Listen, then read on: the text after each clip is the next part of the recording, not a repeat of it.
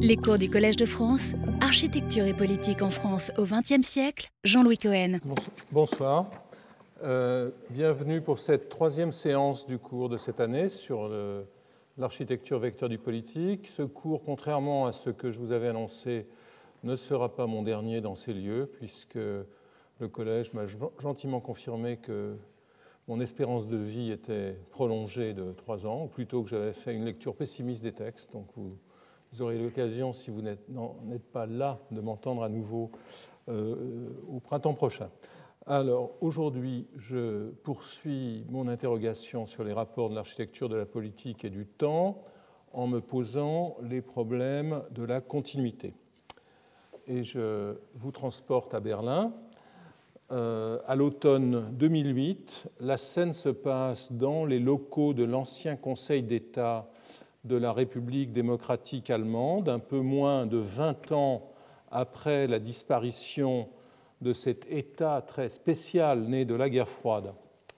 Un jury, vous voyez ici ce jury, dont je suis membre suppléant, donc sans droit de vote, euh, mais avec droit de photographie, euh, est rassemblé pour décider du projet lauréat pour la reconstruction du château des Hohenzollern, donc de la dynastie régnante de Prusse et puis de l'Empire allemand, euh, château censé désormais abriter un Humboldt Forum, un ensemble d'institutions culturelles jusque-là disséminées dans la partie occidentale de la ville, notamment d'une série de musées euh, et d'institutions culturelles variées. Le château édifié par fragments, le château des Hohenzollern, dont je vais reparler, qui avait été édifié par fragments depuis le XVIe siècle, avait été détruit non pas par les bombardements alliés, il était parfaitement debout en 1945, mais par une décision délibérée du gouvernement de la déjà nommée République démocratique allemande, qui entendait ainsi, selon les, figures dont j'ai parlé la dernière fois, les figures architecturoclaste, qui entendait ainsi euh, effacer non seulement les traces du Second Reich allemand, de l'Empire wilhelmien, mais aussi celles de toute la dynastie des Hohenzollern. Seul fut conservé, comme vous le voyez en haut, un fragment de façade du Schloss, du château, enchâssé dans ce bâtiment euh, fort médiocre.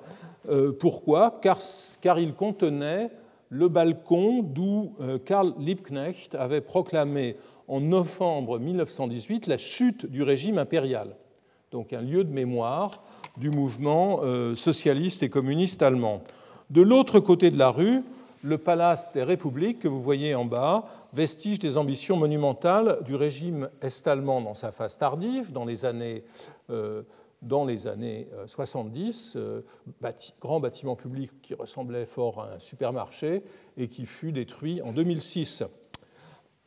Euh, j'aimerais rapprocher cette entreprise de celles qui furent engagées par d'autres régimes entendant effacer des changements résultant de soulèvements ou de révolutions.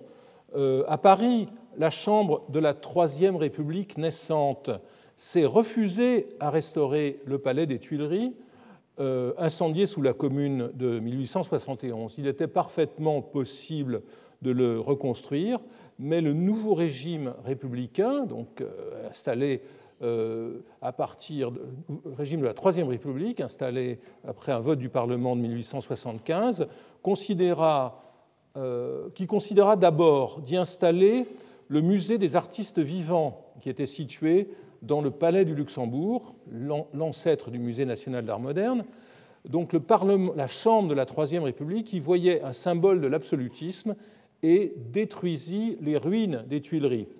Euh, comme vous le savez sans doute, certains fanatiques imaginent aujourd'hui encore de reconstruire l'édifice. Je ne commenterai pas. Moscou, euh, j'en ai déjà parlé, mais j'y reviens. Moscou offre l'exemple d'une opération comparable à celle de Berlin, comme on l'a déjà vu, le régime post-soviétique de Boris Yeltsin fit de la reconstruction de l'église du Christ Sauveur un symbole de la réparation des dommages causés par le vandalisme bolchevique. Milliers d'églises et de monastères détruits à Moscou et ailleurs. Le bâtiment de Constantine Thon, édifié à partir des années 1830 pour célébrer la victoire sur Napoléon, euh, et qui avait été dynamité en 1931 pour laisser place au délirant palais des soviets dont je parlerai tout à l'heure, donc cet édifice a retrouvé, a retrouvé sa prestance, bien qu'il s'agisse d'un faux complet, puisque seule l'iconostase originelle avait été préservée. Ce que j'appellerais cette pulsion de reconstitution ou de, réparation ou d'expiation, d'expiation dans le cas d'un bâtiment religieux, c'est aussi exprimé ailleurs à Moscou, par exemple, avec la recréation version Walt Disney des portes de la résurrection qui donne accès, qui à nouveau donne accès à la place rouge depuis la place du manège. Vous voyez ici la place rouge. Euh, tandis que d'autres projets, celui de reconstruire la très belle source Soukhalievka du XVIIe siècle, ont été abandonnés, en tout cas jusqu'à ce jour. Pour en revenir à Berlin, et l'histoire n'est pas terminée, le bâtiment s'achève aujourd'hui, le concours de 2008 fut organisé en vertu d'une délibération du Bundestag, très intéressante, qui contenait des prescriptions architecturales très explicites. À mon sens, c'est une sorte de précédent que de voir un Parlement se prononcer sur l'architecture d'un édifice et subordonner ses financements au respect d'un cahier des charges architectural. En l'occurrence, le financement fédéral, vous savez que le, Bund allemand, je parlerai de l'Allemagne la prochaine fois, le Bund allemand est très réticent à financer la culture directement. Le Bund, qui est une prérogative des Länder, le Bund a financé euh, ce projet à condition que soit reconstituée non, seulement la Schlüterhof, ainsi nommée d'après son auteur, sculpteur et architecte Andreas Schlüter, mais aussi la coupole du château, euh, qui a été refaite en béton. Il est remarquable, et ici vous voyez le projet lauréat avec la coupole, dans le site, ici l'Altes Museum de euh, Schinkel, ici le euh, bâtiment du Conseil d'État de l'Allemagne de l'Est et la partie centrale, vestige du vrai château dont j'ai parlé, et voici le nouveau bâtiment avec la Schlüterhof et la coupole. Euh, il est remarquable, disais-je, que la façade sud-est du château sur l'Achepré, que vous voyez euh, en dessous de, de, cette image, construite à la fin de la Renaissance, n'ait pas été considérée comme devant être restituée avec toutes ces irrégularités charmantes et pittoresques qui font penser à la conciergerie à Paris, contrairement aux grandes murailles du sud, du nord et de l'est. Cette décision, j'y vois, je vois dans cette décision l'indice d'une démarche dans laquelle le bâtiment, limité à ses façades les plus solennelles, euh, devait nécessairement relever de l'ordre du sublime. Le projet de Franco Stella, lauréat du concours, architecte vénitien euh, tendance Aldo Rossi, avec ses accents métaphysiques et sa rhétorique calmée, et en dépit de ses contradictions fonctionnelles, car c'est un projet très, très difficile, parce que pour respecter le gabarit de la façade et celui de la cour, les ailes du bâtiment sont très étroites et donc mal adaptées à la présentation des collections qu'il est censé abriter. Ce projet de Stella fit l'objet d'un consensus, oui, restons-en au jury, singulièrement dépourvu d'enthousiasme au sein d'un jury presque étonné de pouvoir sortir de l'impasse dans laquelle il se trouvait, car au fond, le parti avait été décidé déjà par le Bundestag et il ne s'agissait que de trouver des solutions de détail. La fantaisie d'une reconstitution de ce qui fut afin de suggérer la continuité historique entre des régimes que des siècles séparent parfois n'est qu'une des modalités de la nostalgie historiciste à laquelle succombent des régimes que tout peut opposer par ailleurs, régimes très différents. Cette attitude peut être comprise à partir de concepts comme ceux qu'a proposé l'historien allemand euh, Reinhard Koselleck en 1979 euh, dans un très beau livre intitulé Vergangene Zukunft, le futur passé en français, il fut traduit rapidement, un livre dans lequel il confronte l'espace d'expérience des, euh, des, hommes, des citoyens, et leur horizon d'attente. Euh, je reviendrai sur ces deux distinctions plus loin. Dans les stratégies nostalgiques comme celles que nous voyons ici, tout se passe comme si le premier, l'espace d'expérience, conditionnait, voire contaminait le second, l'horizon d'attente, si cette attente n'était plus celle d'un véritable futur, mais l'attente d'un retour du passé. Il s'agit là, au demeurant, d'une des formes les plus achevées du phénomène de la répétition ou de la reproduction.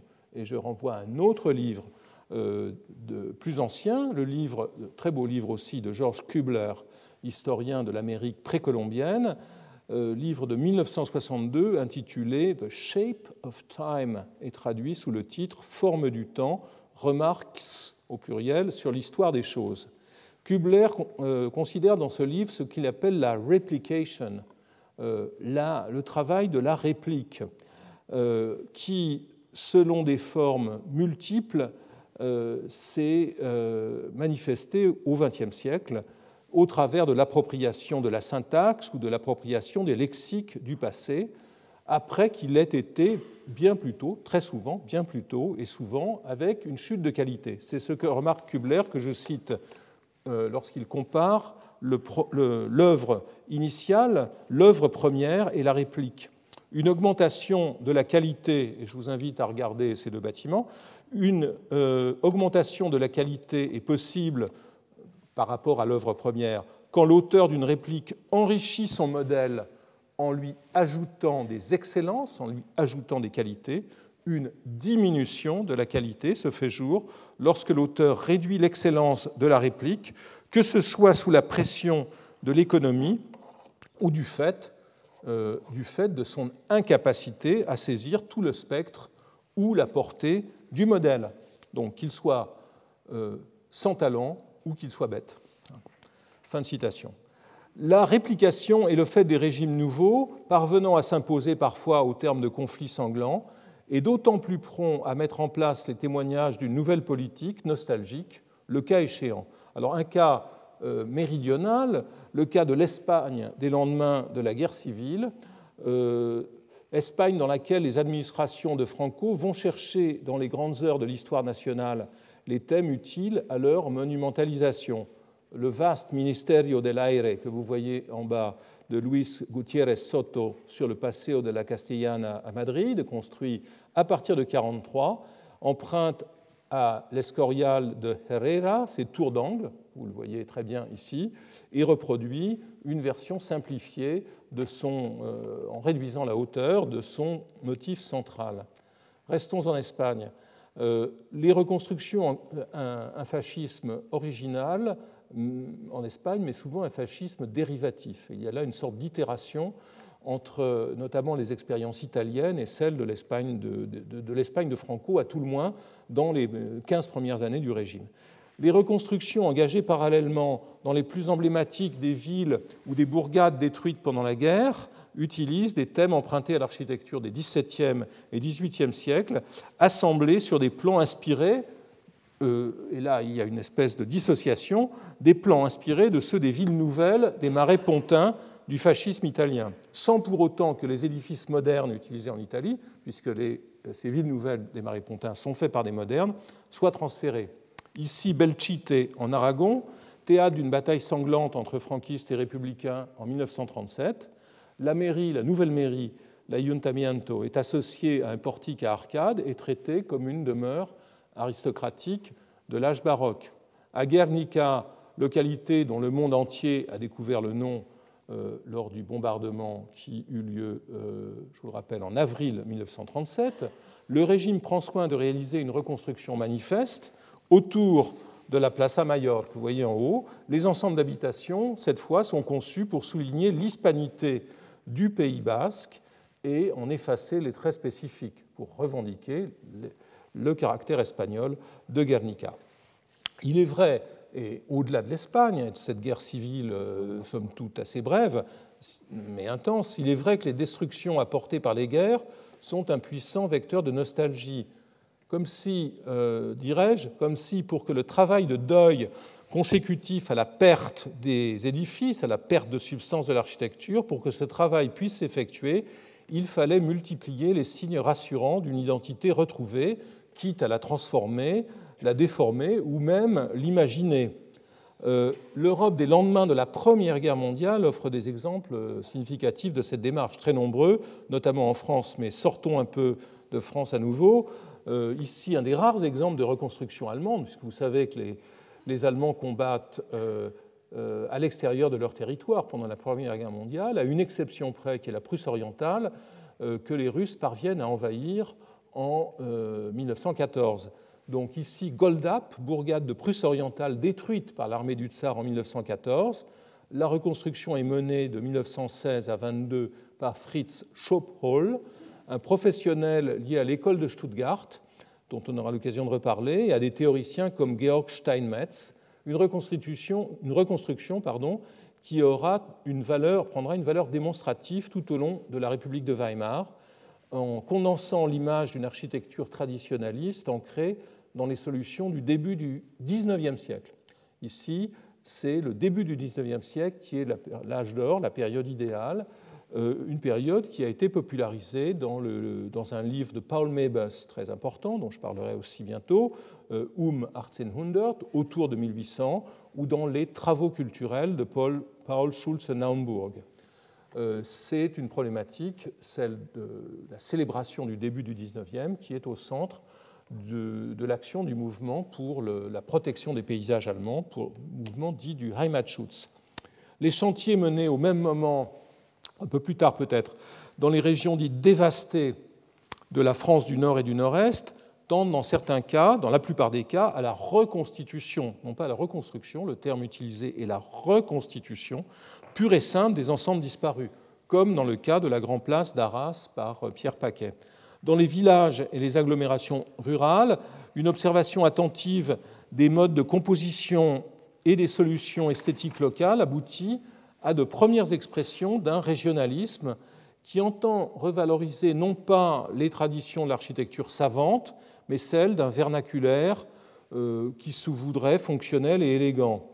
Euh, des expositions des sont organisées, des ouvrages publiés à Paris dans cette perspective qui auront un impact tout à fait durable, y compris sur les architectes euh, modernes. Bien au-delà de réalisations sur le terrain que tout le monde, à quelques exceptions près, comme ici à Arras, considérera comme décevante. L'ouvrage de Charles Letrone, l'architecte du Zoo de Vincennes, comme vous le savez sans doute, Mur et toit pour les pays de chez nous, en codifie en 1923 euh, les principes sous une forme séduisante. Ce livre sera sur toutes les tables euh, de, des élèves de l'école des beaux-arts pendant des décennies. Lorsque de nouvelles destructions frapperont la France en 1940, et en dépit des accents conservateurs du régime de Vichy, le rapport poursuivi avec la tradition sera associé à des démarches plus expérimentales, dont j'ai déjà parlé ici, comme celle conduite euh, sans tarder dès 1940-41 euh, à Gien ou Sully dans le Val-de-Loire. Des opérations qui se déroulent sur les lieux mêmes des destructions qu'elles visent à effacer. Ce rapport au passé peut aussi prendre des formes différentes euh, dès lors qu'il se met en place entre deux villes distantes dans l'espace et dans le temps. Il ne s'agit plus alors de l'identification à un état antérieur d'un lieu donné, du lieu où, l'histoire se, se passe, mais plutôt d'un double transfert par lequel une forme urbaine en vient à en contenir une autre, selon un principe homologue de celui euh, que la science littéraire appelle l'intertextualité.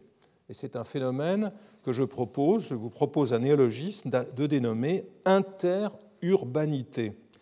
Comme les relations entre deux textes, celles établies entre deux formes urbaines peuvent procéder par citation, paraphrase, parodie, inclusion, condensation et selon de multiples autres figures, comme c'est le cas par ailleurs pour les relations entre édifices. Il en va ici de ce que Gérard Jeunette, qui vient de disparaître, dénommait plaisamment, plaisamment pour nous, l'architecte, architecte, et qu'il définit, je cite, comme cette relation d'inclusion qui unit chaque texte aux différents types de discours auxquels il ressortit. Et je, dirais euh, qu'il y a un architecte architectural et urbain, et j'en donnerai quelques exemples. Le cas de Venise est, de ce point de vue, tout à fait emblématique de Venise, des édifices, de leur décoration et du sens qu'ils prennent. Les chevaux de bronze que vous voyez ici au milieu de la façade de la basilique de Saint-Marc, qui avaient été transportés euh, de Constantinople à Venise au XIIIe siècle par le doge Enrico Dandolo à la suite de la quatrième croisade, n'étaient pas qu'un ensemble de sculptures autonomes, qu'un morceau, euh, qu'un objet mais il faisait partie intégrante de la composition de l'hippodrome de Constantinople. Une fois placés sur la terrasse de la basilique de Saint-Marc, ils font de la place qu'ils dominent une nouvelle version de l'espace majeur de la capitale de l'Empire byzantin. Venise devient ainsi la nouvelle Constantinople. Et le symbole était si puissant qu'en 1798, comme vous le savez, Bonaparte transporte ses chevaux de Saint-Marc, désormais dénommés de Saint-Marc, à Paris, afin d'en surmonter l'arc de triomphe du carrousel, avant même qu'il ne concrétise lui-même le projet d'un nouvel empire s'étendant à l'échelle de toute l'Europe, et incluant Venise. Euh, ces chevaux y revinrent à Venise au lendemain de Waterloo. Si Venise entendit capter l'aura de Byzance, cette correspondance entre l'hippodrome et Saint-Marc a été notamment soulignée par euh, ce magnifique historien des villes qu'était André Corbeau. Donc, si Venise capte l'aura de Byzance, le projet d'une renovatio urbis formulé à Rome par plusieurs papes et mis en œuvre notamment euh, dans les programmes monumentaux de Jules II ou Sixte Quint, se traduit par l'interruption définitive du vandalisme et du recyclage euh, dans les fours à chaud romains des édifices antiques et de leurs marbres, et par la réécriture de la topographie d'une ville où les vestiges sont identifiés, étudiés, célébrés, copiés. C'est d'elle-même, d'elle-même cette fois-ci, que se nourrit la Nouvelle Rome par un phénomène d'auto-intertextualité j'accumule les radicaux grecs ici, dans le même temps que de nouvelles formes urbaines la rendent plus accessible à ses habitants et aux pèlerins. La grandeur de la Rome impériale est utilisée comme signifiant au service des valeurs du catholicisme, ce que, dès le début du XVIe euh, siècle, et bien sûr la contre-réforme ne fera que confirmer cette attitude euh, quelques décennies plus tard. Le modèle de la Nouvelle Rome, euh, ici le trident de la Piazza del Popolo avec ses trois rues, la Via del Corso au centre, la Via del Babuino en haut et la Via di Ripetta en bas. Euh, ce modèle de la Nouvelle Rome, dont voici un fragment, sera à son tour exploité dans le reste de l'Europe, de Versailles à Saint-Pétersbourg, selon le principe de euh, l'interurbanité que j'ai euh, évoqué. Cette figure du trident, on la retrouve à Versailles, avec les avenues de Saint-Cloud, de Paris et euh, de Sceaux. On, retrouve, le retrouve, ce trident, euh, qui ici trouve son origine non pas dans le palais impérial comme à Versailles, où c'est le palais de Louis XIV qui en est le, point d'arrivée ou le point de départ. Ici, un trident est plutôt une forme rayonnante qu'une forme convergente. Ici, le point de départ, c'est la flèche de l'amirauté, donc du siège de la marine euh, du tsar, et les trois voies, c'est la fameuse perspective Nievski, c'est la perspective Voznesensky et la rue Gorokhovskaya au milieu. Donc cette figure du trident euh, est une figure nomade, une figure euh, interurbaine. Dans les cas de Venise et de Rome, euh, les sources d'inspiration sont à chaque fois uniques, ou en tout cas il y a une source dominante, Constantinople pour Venise, Rome pour Rome. L'hypothèse de la rénovatio se trouve aussi plus tard dans le cycle correspondant à la formation des États-nations européens au XIXe siècle.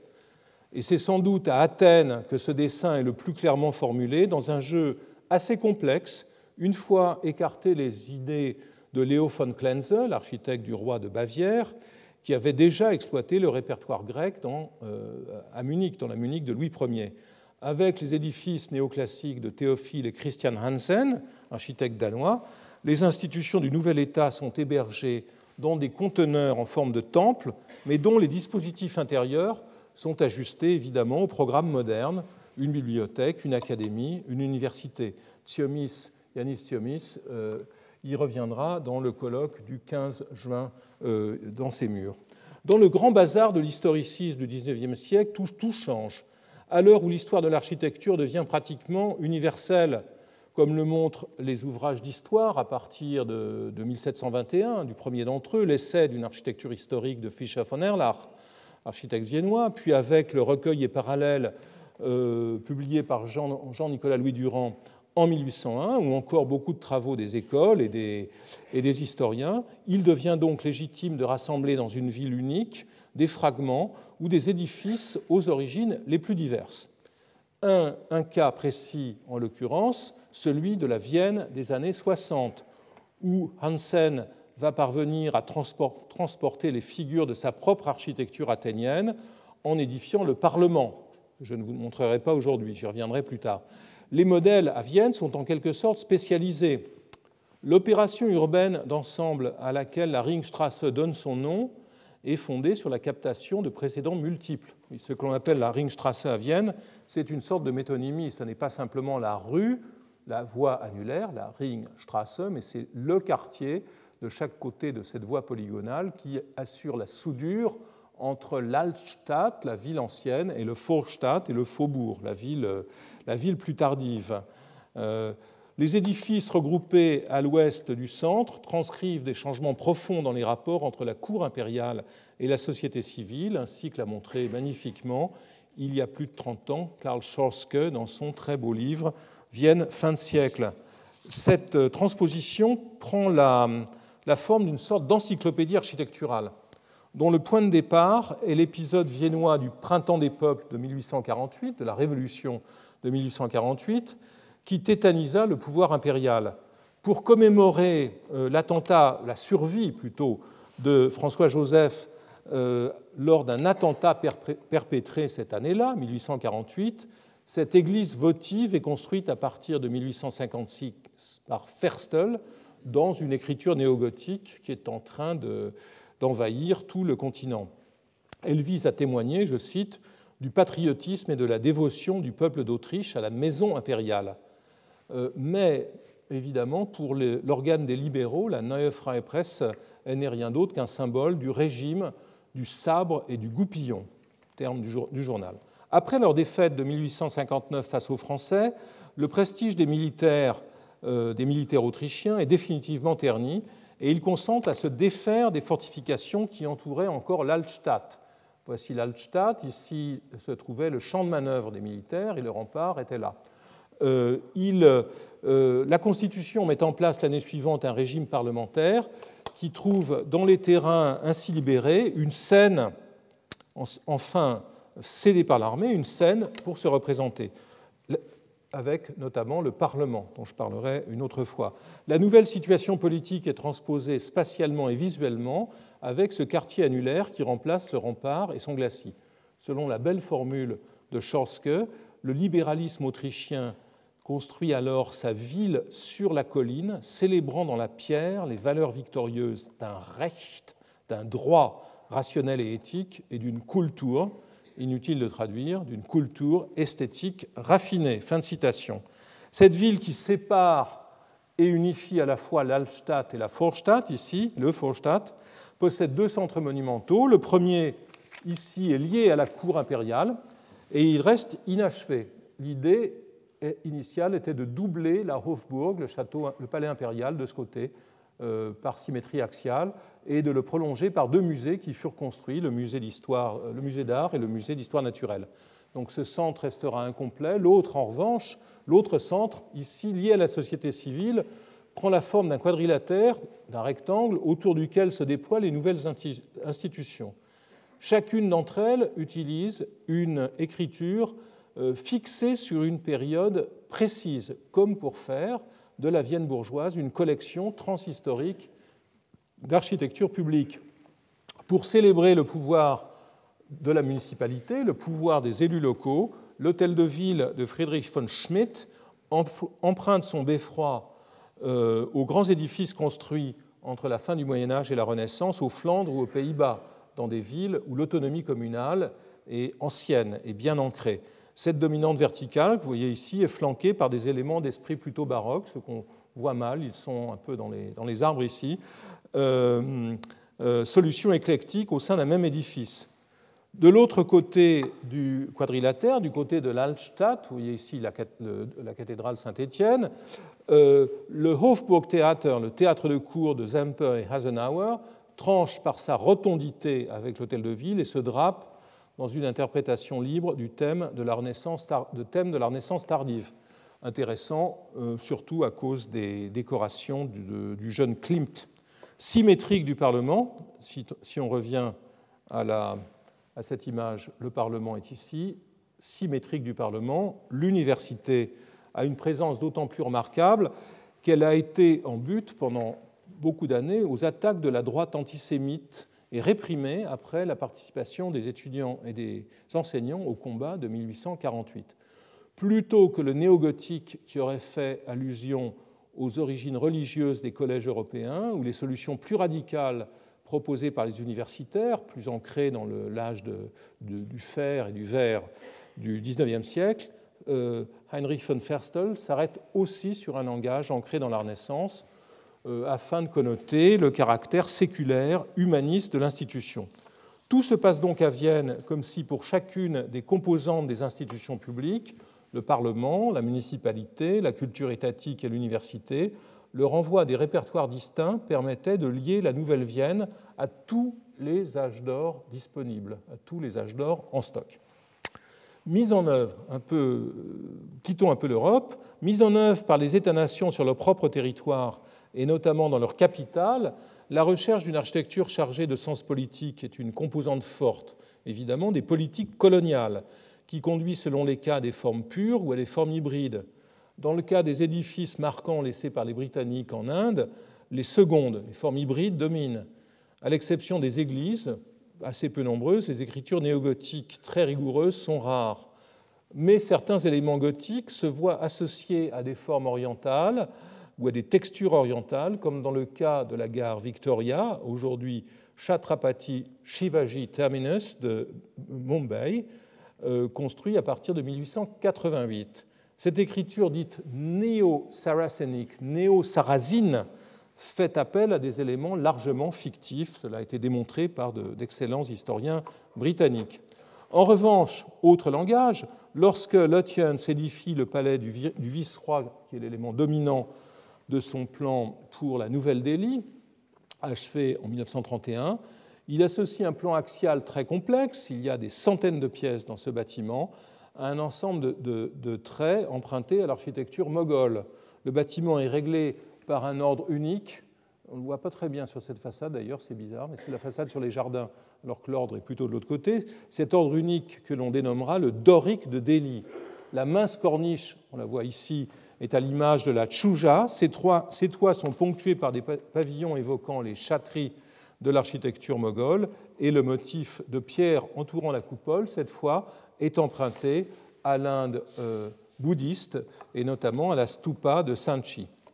J'ai évoqué le mouvement postérieur et parfois parallèle que l'on peut détecter dans la politique conduite par les Français en Afrique du Nord en présentant les programmes initiés en Algérie par le gouverneur Jonard ou ceux de Lyotet au Maroc. Je n'y reviens pas.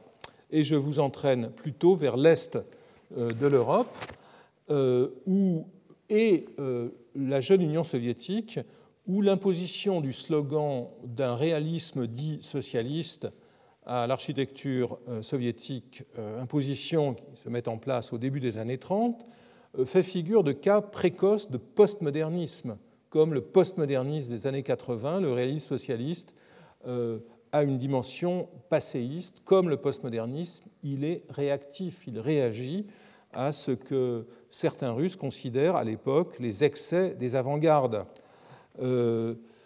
Les, projets des différents groupes de l'avant-garde, en effet, sont considérés par une partie des dirigeants russes comme incapables de répondre à l'attente esthétique des masses au nom desquelles ces dirigeants entendent parler, euh, après que les mêmes dirigeants aient été manipulés par certaines factions internes à la profession qui aspiraient à la commande que euh, les architectes de l'avant-garde semblaient monopoliser. Comme dans le champ de la littérature où les, dites masses sont décrétées ne rien comprendre aux poésies de Mayakovsky, un facteur qui s'ajoute à ceux d'ordre plus intime conduisant à son suicide, l'architecture des boîtes modernes euh, est critiquée par les tenants d'un art prolétarien selon lesquels, comme les riches, comme les anciens possédants de l'Ancien Régime, le peuple aurait droit aux colonnes. Le principe cardinal de ce que Régine Robin théoricienne de la littérature française active au, Canada, de ce qu'elle a considéré comme une esthétique impossible, celle du réalisme socialiste, le principe cardinal est l'assimilation dite critique de l'héritage, un slogan qui se prête évidemment à toutes les interprétations. en matière littéraire, c'est le roman du XIXe siècle qui est considéré comme canonique, position qui est au centre de la controverse qui oppose par exemple le hongrois euh, George Lukács à Bertolt Brecht à la fin des années 30, Brecht étant un partisan de la littérature moderne.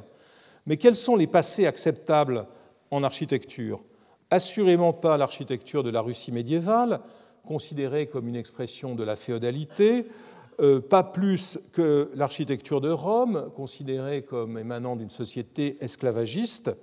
C'est vers la Renaissance, époque où la bourgeoisie, classe montante, est considérée dans le discours de l'époque comme progressiste, que s'oriente la recherche des précédents. Et peu importe ici si Joltovski, euh, très fin dessinateur, avait déjà utilisé sa connaissance de Palladio au service des marchands de la Moscou d'avant 14 ici Joltovski, en 1913 à Moscou, euh, produisant une version euh, dilatée du Palazzo Tiene de Palladio à euh, Vicenza. Vingt ans plus tard, le même Joltovski construit le premier édifice considéré comme illustrant le canon du réalisme socialiste sur la rue Morchovaya, en dessous du Kremlin, un édifice qui, cette fois-ci, est dérivé de la loggia du Capitaniato du même Palladio, toujours à Vicenza. Donc vous voyez, deux palladianismes différents au service de deux clientèles tout à fait différentes.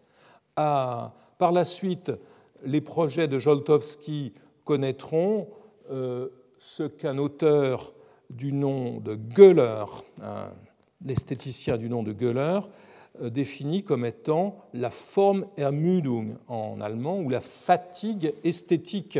Par exemple, avec son immeuble pour les cadres du ministère de l'Intérieur, c'est-à-dire de la police politique de 1954, encore 20 ans plus tard.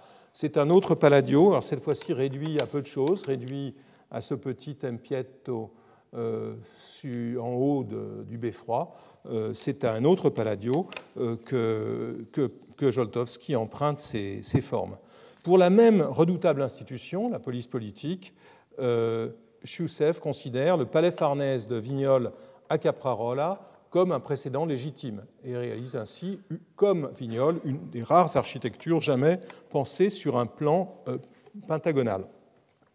Redevenu capitale en 1918 après deux siècles d'éclipse, Moscou utilise des figures urbaines empruntées à Saint-Pétersbourg, par exemple pour l'aménagement des quais, pendant que les grandes compositions classiques françaises permettent d'illustrer la notion d'ensemble qui est opposée au projet sériel des constructivistes. Là aussi, je devrais revenir dans le détail. Mais il est aussi possible de voir dans la capitale retrouvée de la Russie une autre Rome.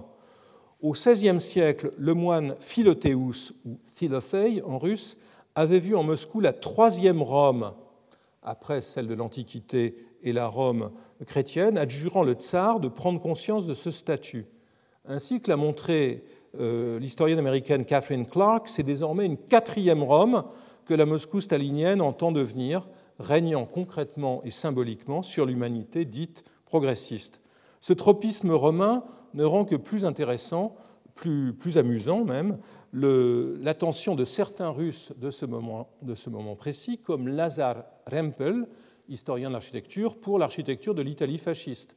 Rempel croit y voir euh, des enseignements utiles pour l'Union soviétique, une position sans doute un peu trop hardie et qui entraînera sa disgrâce et sa relégation, sa relégation en Asie centrale, où il consacrera la suite de sa vie à étudier l'urbanisme médiéval. Un tournant dans la transition, châtiment fort mesuré dans le contexte de la Russie stalinienne. Un tournant dans la transition forcée vers le réalisme dit socialiste est marqué par les trois concours organisés entre 1931 et 1933 pour la construction d'un palais des soviets à Moscou, une sorte de capitole, d'édifice central. Le terme de capitole, l'attente d'un capitole pour la Russie, était formulé depuis le XIXe siècle. Dans un premier temps, les architectes et les collectifs ouvriers russes sont, invités à soumettre leurs projets explorant des formes parfois assez naïves et dont je vous fais grâce. Puis un concours international est organisé auquel une série de grands professionnels occidentaux sont invités, comme Walter Gropius, qui est encore, qui, est encore euh, actif en Allemagne à l'époque, Hans Pölzig ou Auguste Perret. Euh, curieusement, un architecte très important de la Rome fasciste, Brasini, est aussi invité euh, au travers de réseaux de sociabilité russo-italiens. Bien entendu, Le Corbusier y participe, lui qui fréquentait beaucoup la Russie à l'époque, euh, et il pratique à sa manière, de manière tout à fait originale, euh, son assimilation critique de l'héritage lorsqu'il compare son projet au Campo dei Miracoli de Pise, dans ce dessin de 1934 fait après coup, dans lequel vous voyez, il compare ses projets en disant, il compare son projet et ses composantes à, à l'ensemble de Pise en disant qu'on y trouve la même unité dans le détail et le même tumulte dans l'ensemble. Il cite une phrase de l'abbé Logier, de l'essai sur l'architecture publié par l'abbé Logier au XVIIIe siècle. Parmi les lauréats du concours, au début de la première grande phase du concours, le projet de Joltowski va polariser les sarcasmes de, de Le Corbusier avec ce collage associant un colisée à des arcades et à une tour néo-russe. Après une troisième phase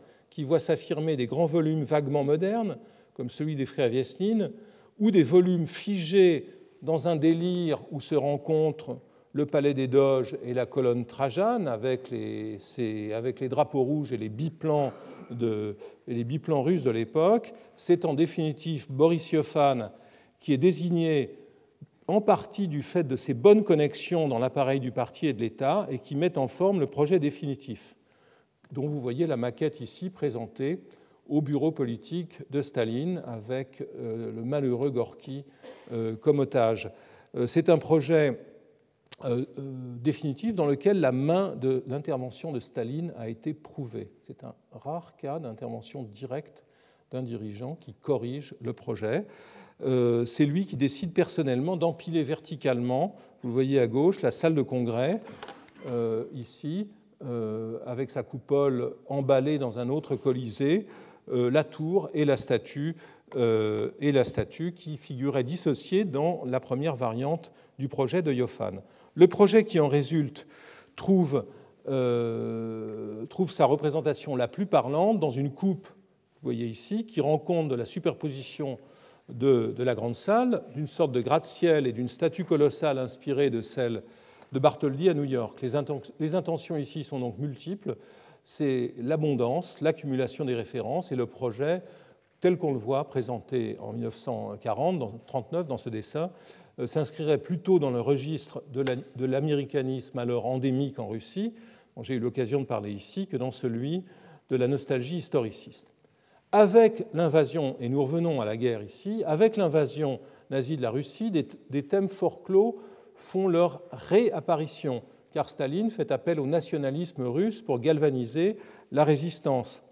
Du coup, des projets de reconstruction comme celui-ci très précoce de Chusev pour la petite ville d'Istra, euh, ces projets laissent apparaître des formes russes euh, qui étaient bannies dans les années 30. Dans l'après-guerre, euh, ces formes seront associées à des types clairement américains lors de la réalisation du programme des sept sœurs moscovites. Dans une nouvelle situation après 1945, qui voit une partie de l'Europe passer sous l'hégémonie soviétique, les architectes des démocraties dites populaires euh, doivent s'aligner, ce qui conduit à un faisceau de démarches parfois originales.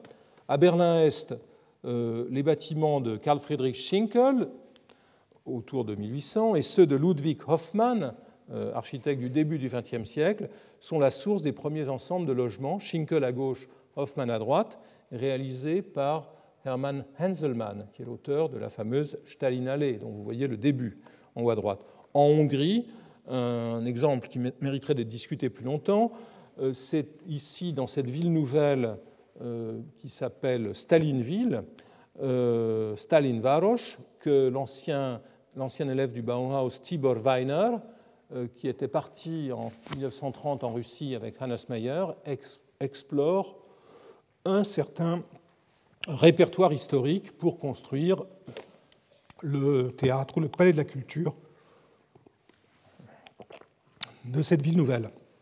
Si on revient aux années 30, on trouvera sans peine d'autres situations dans lesquelles des figures fondatrices de l'architecture moderne, je pense à Weiner par exemple, sont amenées à utiliser des thèmes historiques. Un des exemples les plus intéressants, c'est celui de l'activité de Bruno Taut, architecte allemand moderne, dans la Turquie kémaliste, où il travaille après son, exil, son premier exil au Japon.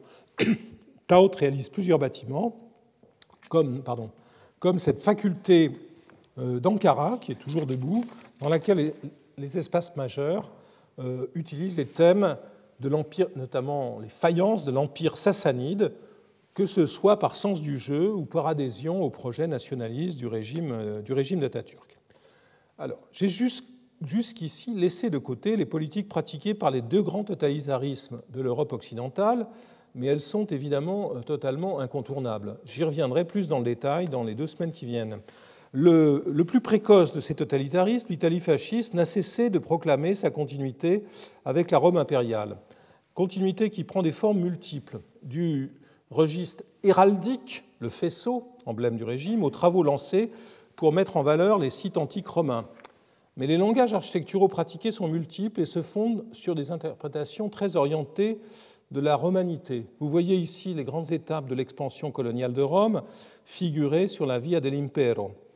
Au travers d'organismes euh, ad hoc comme l'Istituto di Studi Romani animée par l'architecte Carlo Cecchelli, une campagne déterminée, délibérée de réinterprétation des vestiges archéologiques euh, romains et byzantins est conduite.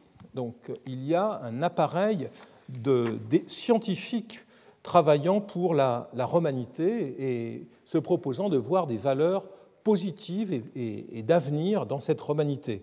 La nouvelle Renovatio Urbis que Mussolini entend pratiquer associera des interventions modernes et conservatrices. On, y verra plus clair bientôt. Les penchants relativement modernistes du Duce, en tout cas initialement modernistes, ne résistent pas cependant aux intrigues de professionnels comme Piacentini et au conseil des spécialistes de la communication euh, politique sensibles aux mises en scène de Hollywood et de Cinecittà. Ici, le rapport avec le cinéma mériterait d'être exploré, j'y reviendrai sans doute les décors du Cabiria de Giovanni Pastrone, film de 1914, qui avait impressionné Griffith et lui avait inspiré les décors d'Intolerance, sont présents à l'esprit de Brasini ou de Piacentini, qui imagine en 1926 cette nouvelle épine dorsale de Rome qui relie les termes de Dioclétien à l'est de la ville, euh, avec une grande gare à l'emplacement de Termini. Dans le cas du nazisme, qui semble parfois modeler ses programmes sur ceux de l'Italie, une sorte de rapport spéculaire entre, euh, Italie, euh, entre Rome et Berlin notamment. Les précédents invoqués sont de plusieurs ordres, ce qui traduit le relatif pluralisme régnant, en tout cas pendant un certain temps, au sein des sphères du pouvoir. L'ajustement entre les dirigeants politiques et les experts de l'architecture et de l'urbanisme passe par une série de médiations. Hein, l'action notamment euh, d'organismes comme le Kampfbund für deutsche Kultur de Schulze-Naumburg, euh, qui est l'auteur de ce bâtiment, euh, de ce modeste bâtiment provincial. Seuls quelques édifices font appel aux souvenirs des châteaux teutoniques, comme l'Ordensburg de Vogelsang, école de cadre construite dans l'Eifel par Klotz. Euh, en effet, la grandiloquence des ordonnances classiques de Speer n'est réservée qu'aux plus solennels des ensembles destinés aux fêtes du parti nazi, tels ceux de Nuremberg. J'ai déjà parlé du travail de Tams et notamment de, son plaidoyer en faveur de la grandeur en architecture. Euh, c'est aussi une des dimensions euh, de l'action du nazisme qui se nourrit vous le voyez ici, à la fois de la modernité technologique lorsqu'il s'agit de construire l'édifice en béton à gauche, avec des techniques très avancées. Les Allemands vont jusqu'à consulter pour certains de leurs ouvrages pendant l'occupation euh, Fraissinet, l'ingénieur français Fraissinet. Euh, mais vous voyez que dans le même temps, l'après-guerre de cet édifice est pensé euh, comme devant se modeler sur les, sur les, édifices de Schinkel. Euh, lorsque les architectes du Reich s'emploient à concevoir des mémoriaux, les précédents sont ajustés aux circonstances géographiques. J'ai déjà parlé euh, du travail de Wilhelm Kreis, mais je voudrais revenir sur son Tottenburg, qui était, je vous le rappelle, censé se dresser sur les, rives du Dniepr pour célébrer la victoire naziste sur l'Union soviétique.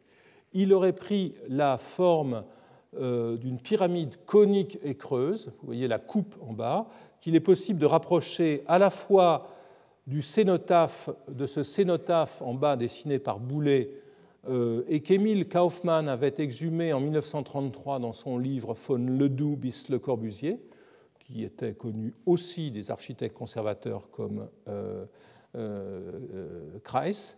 Et évidemment, il évoque le tumulus de Waterloo coïncidence troublante, il euh, est proche, euh, en tout cas par l'intermédiaire de Waterloo, de ce projet de mémorial conçu par les Russes pour célébrer leur victoire à Stalingrad.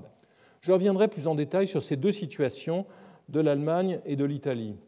Euh, quant à la Russie, le remplacement des premiers révolutionnaires attachés pour certains à l'invention artistique par les nouveaux cadres sensibles au kitsch et rassuré par les architectes historicistes, se conjugue avec la rancune du parti contre les constructivistes. Dans tous les cas, euh, ici aussi, les historiens de l'art et de l'architecture, même à leur corps défendant, Kaufmann, juif, a dû quitter l'Allemagne, sont actifs pour célébrer les projets euh, et, s'ils ne les célèbrent pas, pour les légitimer.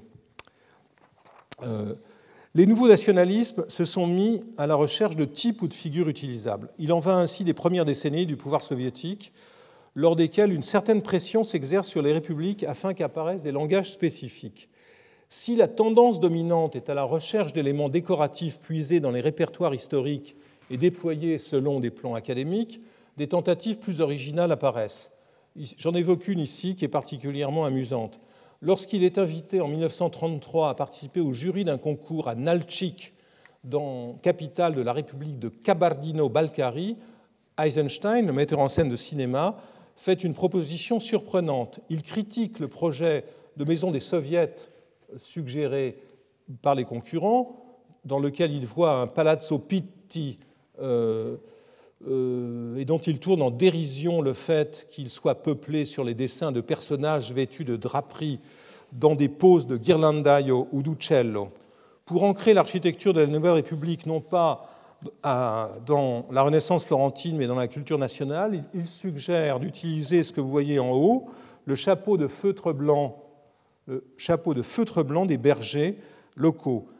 Il écrit Cette forme toute simple et belle peut être à la base d'un nombre infini euh, de variations pour tous les types de problèmes classiques posés par les volumes et les surfaces. Et il propose de le manipuler afin d'obtenir une forme proche de celle du palais des soviets proposé par Le Corbusier. Retournons le, chapeau, vous le voyez retourné ici, mettons-le à l'envers, recoupons-le par un disque à différents niveaux, vous voyez ici, transformons la corniche en balcon, posons-le sur le flanc, c'est ce qu'on voit ici, nous obtenons des variations sur n'importe quel thème, et le reste est affaire de sites, de fonctionnalités, de béton, de relief et autres. Évidemment, la proposition ludique d'Eisenstein n'aura aucun écho. L'aspiration à inventer une culture nationale, en revanche, se refera jour à la fin du XXe siècle dans les nouveaux États issus de l'éclatement de l'Empire soviétique et qui n'avaient pas tous une architecture monumentale euh, historique. Ainsi, dans un pays largement peuplé de nomades comme le Kazakhstan, il n'y avait guère de précédent utilisable, à part celui de la yourte ou de la tente. Pour édifier dans les steppes Astana, nouvelle capitale devant remplacer Almaty, fondée par les Russes à la fin du XIXe siècle, le président à Nazarbayev a recruté au Japon euh, Kurokawa. Euh, dans son plan, l'éclectisme est la règle en matière d'édifices publics, un éclectisme moderne, mais cependant parfois historiciste. Le palais du président, que je ne vous montre pas, évoque la Maison Blanche de Washington, l'opéra, le théâtre Bolchoï de Moscou, dans une sorte de grand écart géographique. Le palais de la paix et de la réconciliation, construit par Norman Foster, est une pyramide de verre de 60 mètres de haut. Et le même Foster a conçu le Khan Shatir en haut, tente en acier et verre, censé évoquer celle de bois et de feu des nomades. En l'absence d'autres sources bâties exploitables, euh, le, signal vertical dominant le centre, également dessiné par Foster, mais, dit-on, sur un dessin du président lui-même, le Baiterek évoque la légende de l'arbre de vie, un peuplier dans lequel l'oiseau mythique Samruk aurait pondu un œuf magique, devenu ici une sphère dorée. Ainsi, ce centre d'Astana où Dubaï euh, semble rencontrer Brasilia, et qui ressemble à une grande maquette peuplée de malheureux humains, échappe-t-il au prix du kitsch le plus débridé à la circularité des références architecturales Comme le montrent ces convergences entre les mémoriaux allemands et russes, des régimes opposés puis au fond dans un répertoire relativement limité lorsqu'ils entendent trouver une légitimité dans l'histoire, revendiquant souvent leurs relations avec des périodes historiques ou, des lieux distants. Euh, plusieurs considérations euh, d'ensemble paraissent utiles à ce stade. La première est d'ordre architectural. Le dispositif de la euh, translation d'une forme dans le temps, une des formes de l'intertextualité architecturale, porte selon les cas et parfois simultanément si j'utilise un modèle linguistique, sur la syntaxe et sur le lexique. Le recours à ce dernier est plus évident tant il est facile de réduire l'histoire de l'architecture à celle de, style, entre guillemets, terme que je n'utilise que très peu, comme vous l'avez vu, dont le décor serait l'expression. Mais la syntaxe, autrement dit le mode d'organisation des espaces et des éléments d'architecture, peut aussi faire l'objet d'une appropriation. Il est intéressant de noter combien certaines périodes concentrent l'attention de maîtres d'ouvrage et d'architectes que tout semble opposer par ailleurs c'est d'une véritable fixation que l'on pourrait parler à propos de la Grèce antique, euh, que Karl Marx considérait comme l'enfance de l'humanité, fixation infantile donc, euh, de Rome ou du Moyen Âge, roman ou gothique, de la Renaissance ou encore du classicisme du XVIIIe siècle. Quant au type d'édifice, ils sont susceptibles d'interprétations fort différentes. L'analyse de Kubler sur l'objet premier confronté à la réplique venant ici à l'esprit. L'idéal du temple grec est utilisé à des fins euh, mémoriales dans le Valhalla de Klenze à Regensburg, à Ratisbonne, pour les sessions du Parlement par Hansen à Vienne, mais aussi pour celles de la Cour suprême euh, à Washington par Cass Gilbert. La lecture n'est pas ici formelle, comme celle que fait Le Corbusier dans Vers une architecture, mais métonymique. Le temple renvoie avant tout à l'âge d'or de la démocratie. Il en va évidemment différemment des temples édifiés par les nazis qui entendent euh, souligner la continuité raciale mythique des, Ariens. Quant au, programme, euh, quant au programme politique, le gothique est aussi recevable pour l'architecture des assemblées élues. Euh, est aussi. Le gothique est recevable de Westminster au Parlement de Budapest, qui en est une sorte de réplique ou d'extension dans laquelle le modèle d'origine est repris indirectement. Cette fois, la métonymie rend compte de la foi ou de l'esprit collectif qui a présidé à la construction des cathédrales. Plus encore que l'édifice proprement dit, le lieu chargé historiquement qui le reçoit devient à l'occasion nomade aussi. L'archétype du Capitole romain est transporté à Washington sous la forme d'un grand édifice à coupole et non celle d'un temple ou d'un espace ouvert. Et la transposition faite de la colline en question, du Capitole par Michelangelo, se retrouve, regardez ce trapèze qui évoque la forme de la place du Capitole que connaissait très bien Tanguay, cette forme se trouve dans le mémorial de la Daitoa qu'il euh, se proposait d'édifier sur les pentes du mont Fuji pour célébrer les victoires euh, du régime japonais pendant la Seconde Guerre mondiale. L'archétype du forum est utilisé de manière systématique, tant à Moscou, euh, lorsque Lisitsky critique en 1934 euh, un des concours postérieurs à celui pour le Palais des Soviets, j'y reviendrai peut-être aussi, qu'à Rome, évidemment, sur les bords du Tibre et dans les villes emblématiques du Troisième Reich, les Führerstädte, les villes dédiées aux Führers, chacune centrée sur un Gauforum monumental comme celui de Gisler à Augsbourg. Et je n'aurai pas la cruauté d'insister sur le fait que le palais, le château de Berlin reconstruit s'appelle aussi Forum. Euh, je reviendrai pour terminer à la recherche des précédents euh, dans laquelle tant les architectes que leurs mandants se trouvent engagés, mais avec des perspectives différentes. Dans son introduction à Complexité et contradiction en architecture, je n'utilise pas le titre euh, niais de la traduction française de ce livre, de l'ambiguïté en architecture. ce livre dans lequel Robert Venturi relit en 1966 l'architecture moderne dans une large perspective historique. Ce n'est pas un livre anti-moderne, c'est un livre qui célèbre Alto, par exemple, qui souligne les vertus de Luigi Moretti à Rome. Ce n'est pas du tout un livre anti-moderne, même s'il a été utilisé dans ce sens. Venturi cite un texte de l'historien Henry Russell Hitchcock, euh, qui écrit en 1960 Il y a toujours un besoin réel pour réexaminer les œuvres du passé. Il y a presque toujours un intérêt un intérêt général pour l'histoire de l'architecture parmi les architectes, mais les aspects ou les périodes de l'histoire qui semblent à un moment donné mériter l'attention la plus précise varient avec les sensibilités changeantes. Un cas emblématique sur lequel j'entends terminer, de ce rapport à l'histoire, qui n'est pas un rapport dans lequel elle est euh, pillé ou mise à profit ou détourné est celui de l'employeur de Venturi, que fut un temps Louis Kahn, chez qui Venturi a travaillé à Philadelphie. Ces croquis de 1929 à San Gimignano, euh, qui restent inscrits au-delà du papier dans ce que Bruno Fortier a magnifiquement appelé la bibliothèque mentale des projets de l'architecte, déterminent son projet de 57 pour les laboratoires Richards. Son œuvre euh, dément par la subtilité de son écriture l'adage du XVIIIe siècle que Koselleck rappelle dans le futur passé. Si fingat peccat in historiam, si non fingat peccat in poesin. Celui qui invente pêche contre l'histoire, celui qui n'invente pas pêche contre la poésie. Tout se passe donc comme si cette pulsion des architectes au réexamen, allant jusqu'à la réplique, était largement partagée par les régimes à la recherche de fragments d'histoire disponibles fragments dans lesquels les formes architecturales sont invariablement couplées avec des récits rassurants ou mobilisateurs. Le plus souvent mythiques, ces récits, associant un édifice et un mythe fondateur, euh, ou un fragment d'histoire mythifiée, ces récits partagent, en dépit de leurs différences, un même centrage, celui euh, d'une attention, d'une obsession d'un âge d'or dont le retour serait rendu possible, comme par miracle, par le truchement magique de l'architecture. Merci. Retrouvez tous les contenus du Collège de France sur www.colège-2-france.fr.